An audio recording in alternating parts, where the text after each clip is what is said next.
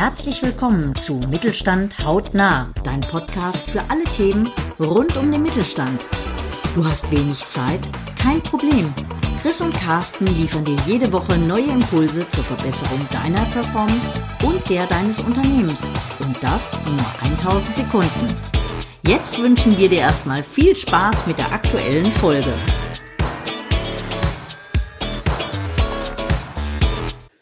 Herzlich willkommen zu einer neuen Folge von Mittelstand Haute nah. Heute habe ich eine Interviewpartnerin zum Thema intuitives Führen.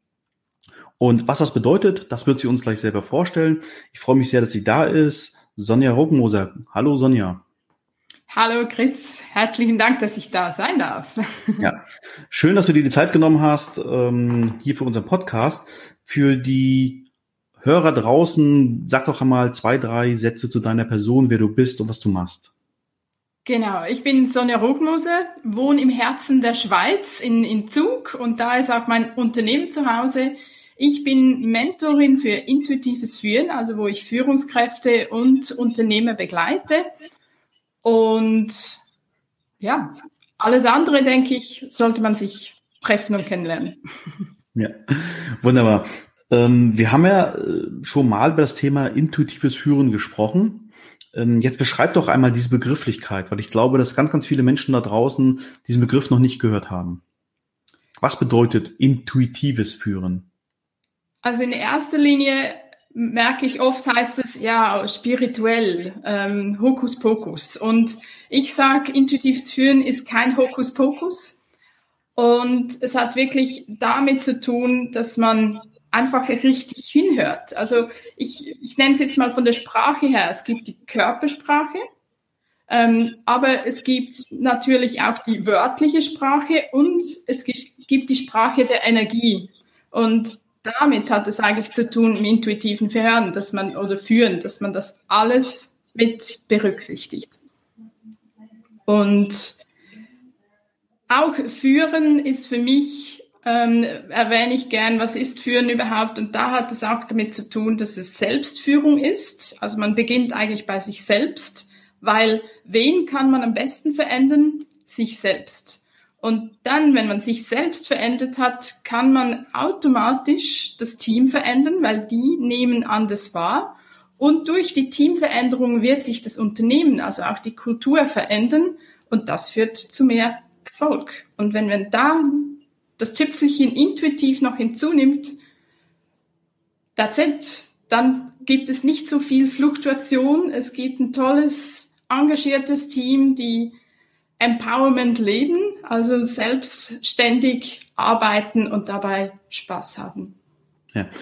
Jetzt ist also dieses, dieses intuitive Führen, dieser Führungsansatz. Welchen Vorteil bringt er denn konkret der Führungskraft oder dem Teamleader? Es ist ja so oft, dass, sie im Stress, äh, dass man im Stress ist unterwegs und, und man sieht kaum mehr nach vorne, nach hinten, was überhaupt alles los ist. Und wenn man genau das Selbstmanagement nimmt, da gehört ja Achtsamkeit dazu, mal einfach wieder wahrzunehmen, hey, ich bin da gerade im Tunnel und, und schaue nicht mehr links und rechts. Ich sehe nicht mal mehr, dass da links eigentlich ein Polizist steht, der mich unterstützen könnte, sozusagen. Ähm, einfach nur schon das mal, mal lernen. Und ein, ein weiterer Punkt ist, ist dann halt wirklich auch wahrzunehmen, was sagt mein Team, meine Einzelnen. Also es ist ja, Team ist mal eine Gruppe, aber jeder in dem Team ist wieder anders, funktioniert anders, denkt anders, handelt anders.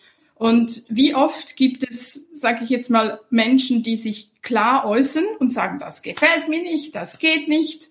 Ähm, aber die, die kleinen Stimmen nimmt man nicht wahr. Und die gehen einfach unter. Und das ist so, wenn ich im, im Hustle bin, höre ich die nicht. Aber wenn ich bei mir bin und, und ruhig bin und dafür achte, dass ich auch die anderen Teammitglieder wahrnehme, die vielleicht nicht so viel sagen, die hätten vielleicht ganz, ganz gute Ideen, aber sie haben den Mut nicht, es zu äußern, weil die anderen sind ja lauter oder die anderen sind ja schon länger da, die anderen haben schon mehr Erfahrung, ich sage nichts.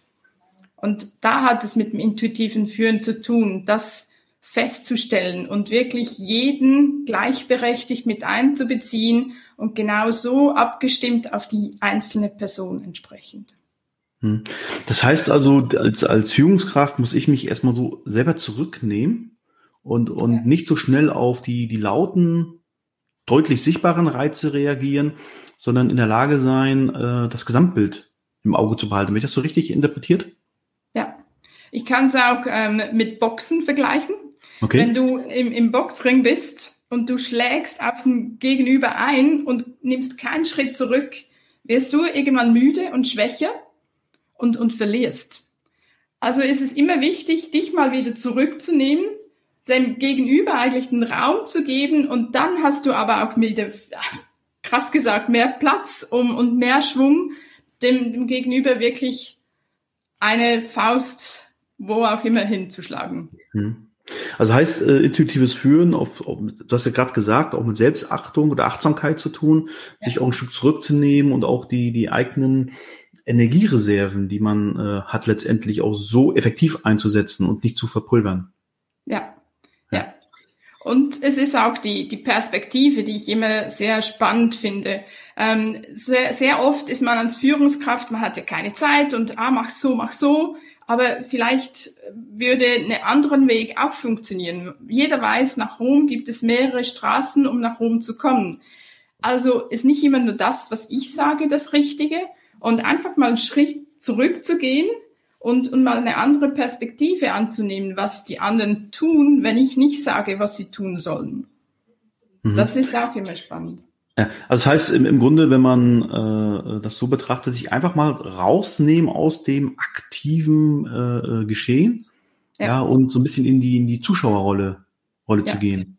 Ja. Das, äh, wenn die übertragen, nehme ich ja dann auf einmal eine Position eines Dritten ein. Ja, ja. Ich löse mich quasi raus und beobachte die Szenerie äh, als, als Dritter und nicht als direkt Beteiligter.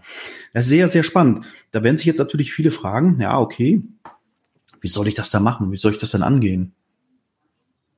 Ähm, es ist natürlich ein Prozess und vor allem muss man auch gestehen, die Teammitglieder kennen es im Moment ganz anders. Und, und wenn man plötzlich einen Schritt zurücksteht und nicht mehr handelt, dann sind die lost. Äh, die sind mhm. verloren und das darf nicht so schnell geschehen. Also das braucht einen Prozess und ein Tipp, wie man das starten kann, ist, ist nur schon in dem, dass man dafür sorgt, dass jeder spricht. Also wenn man ein Team-Meeting hat ähm, und nicht nur die Agenda abrattet oder so, oder man, man Ideen sammeln muss, dass man dafür sorgt, dass jeder etwas dazu sagen kann.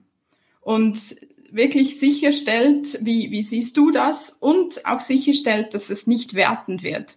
Das ist ja auch oft noch dann bringt, ja, genau, der Klaus, der kommt wieder. Und dann spricht der Klaus nicht mehr. Also wirklich dafür sorgen, dass man in einem Kreis sitzt ähm, und da jedem die Stimme gibt, wie er das im Moment sieht, wie er sich dabei fühlt, was, was mhm. er dazu empfindet. Und das ist ein kleiner Schritt, wo man einfach schon den Raum den Leuten gibt, ähm, dass jeder mal etwas sagen kann und da dann als Vorbild, als Führungskraft wirklich zu arbeiten und sicherzustellen, dass es nicht gewertet wird ähm, und, und dass man aktiv anhört, was, was jeder mal mitzuteilen hat. Ja, ähm, also du empfiehlst letztendlich nicht diesen, diesen groben Break zu machen, zu sagen, hey, super, intuitives Führen habe ich jetzt für mich entdeckt, ab morgen machen wir das so, also nicht mit dem Holzhammer kommen, sondern eher sagen, nimm dir Zeit, Step by Step, nimm dein Team mit auf, auf die Reise. Ja. Jetzt musst du ja zwangsläufig den ersten Schritt machen. Und äh, wenn man bis dato gewohnt war, man macht so ein Team-Meeting äh, im großen Konferenzsaal, alle sind irgendwie durch einen klobigen, großen Meeting-Konferenztisch getrennt, sagst du, einfach mal die Stühle nehmen, ja, in den Kreis stellen und ohne Tisch mal äh, einfach nur reden. Ähm, und auch die Leisen im Team mal zu Wort kommen zu lassen. Das ist natürlich auch schon äh, eine, finde ich, große Veränderung. Auch wenn es der erste kleine Schritt ist. Ich sehe es ist schon, ist schon ein Schritt. Empfiehlst du da ja zu sagen, erklär es, was passiert? Oder einfach nur mal machen? Oder tatsächlich ähm, den Leuten sagen, wir machen das heute mal anders, weil ich möchte, mich interessiert man jede Meinung und ich hätte ganz gern, dass wir nicht wertend sind. Also das tatsächlich anmoderieren, was jetzt passiert? Ja, also natürlich, es ist immer wichtig zu informieren, nicht einfach nur umzusetzen und legt jetzt mal los, sondern wirklich die, die Ruhe auch äh, hineinzubringen und zu erklären, hey, Heute ist es ein Thema, ich möchte das gerne im Team besprechen und ich möchte gerne jede Stimme und, und halt wirklich so ein bisschen Spielregeln. Ich möchte nicht, dass gewertet wird oder dass irgendwie jemand reinspricht, sondern wir hören dieser Person zu, was sie sagt und nehmen das einfach mal auf, bis jeder äh, in der Runde durch ist. Und mhm. das ist schon wichtig, dass man das erklärt. Auch das ist natürlich ganz was Neues, ähm, aber es, es ist ein, ein Schritt, den man schon mal gehen kann. Aber definitiv abholen und wenn die Leute sind oft dann auch noch, äh, was, was will, was will er jetzt oder was will sie jetzt?